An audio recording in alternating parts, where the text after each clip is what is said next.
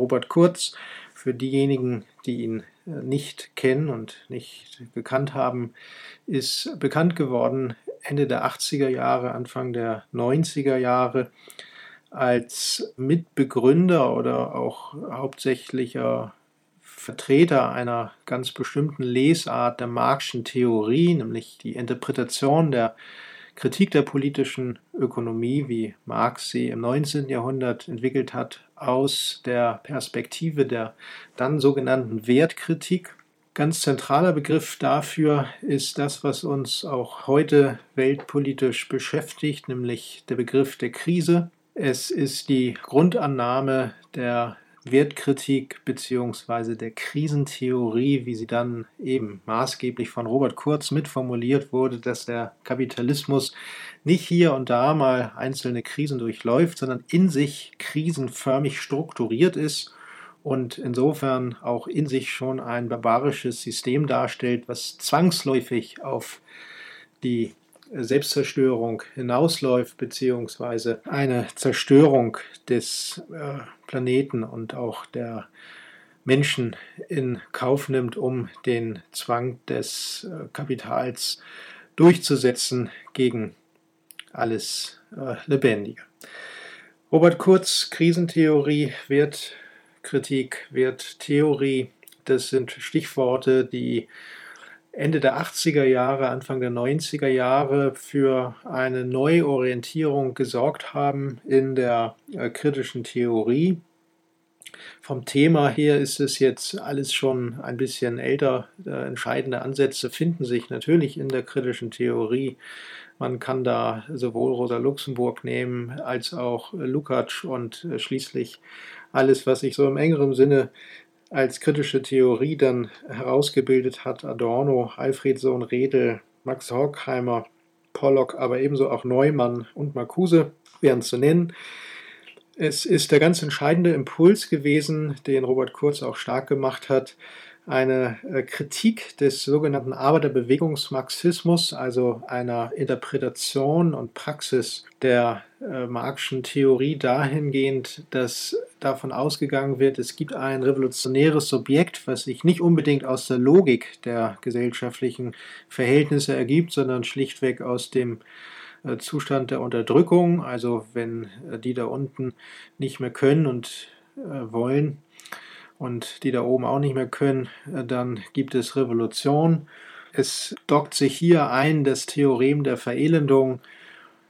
Wenn dein starker Arm es will, stehen alle Räder still. Das sind so die Devisen der Arbeiterbewegung, die ja nicht nur eine Bewegung des Proletariats in dem Sinne war, dass es hier um eine Inkraftsetzung der revolutionären Potenz ging im historischen Sinne, sondern eben auch um eine sehr perfide Verteidigung gerade des Kerns kapitalistischer Logik, nämlich eine Verteidigung des Arbeitsfetisch. Das stand also zunächst im Zentrum der äh, Bemühungen, für die Robert Kurz bekannt geworden ist, nämlich eine Zurückweisung dieses Arbeitsfetischs, äh, eine Zurückweisung der Verherrlichung der Arbeit, äh, vor allen Dingen eben auch der Lohnarbeit beziehungsweise überhaupt der Arbeit in ihrer kapitalistischen Form, wie sie natürlich ganz klar im Realsozialismus äh, zu finden ist, aber eben auch in großen Teilen der vermeintlich radikalen, revolutionären K-Gruppen, zu denen im Übrigen Robert Kurz auch mal äh, gehört hat. In den 70er Jahren war er im Kommunistischen Arbeiterbund aktiv. Äh, die Zeiten waren alle längst vergessen,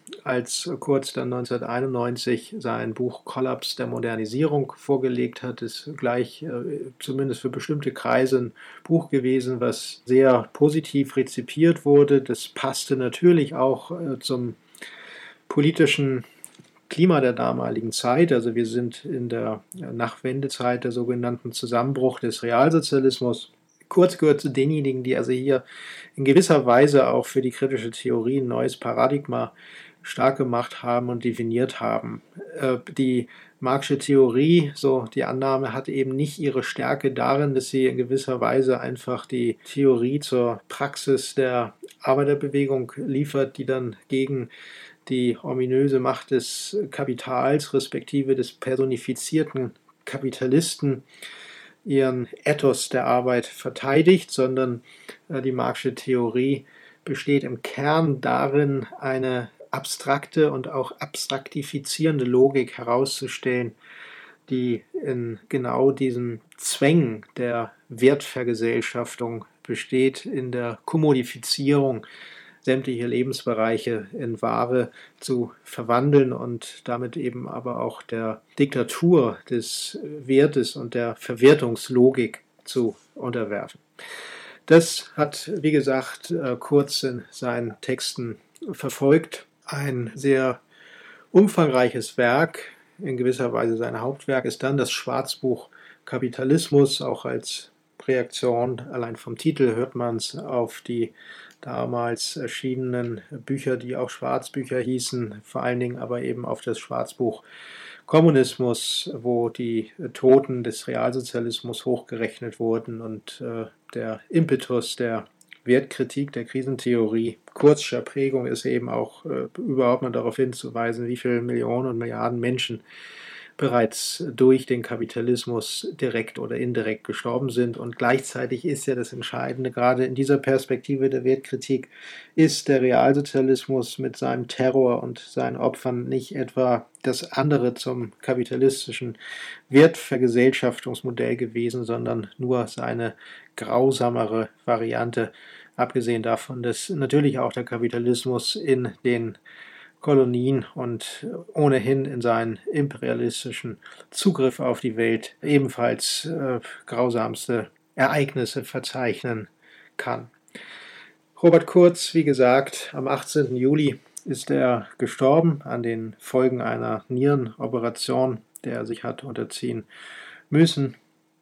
Und 68 Jahre ist er alt geworden. Die Krisentheorie bringt es mit sich, dass sie, solange wir unter den Bedingungen leben, die wir vorfinden, aktuell bleibt.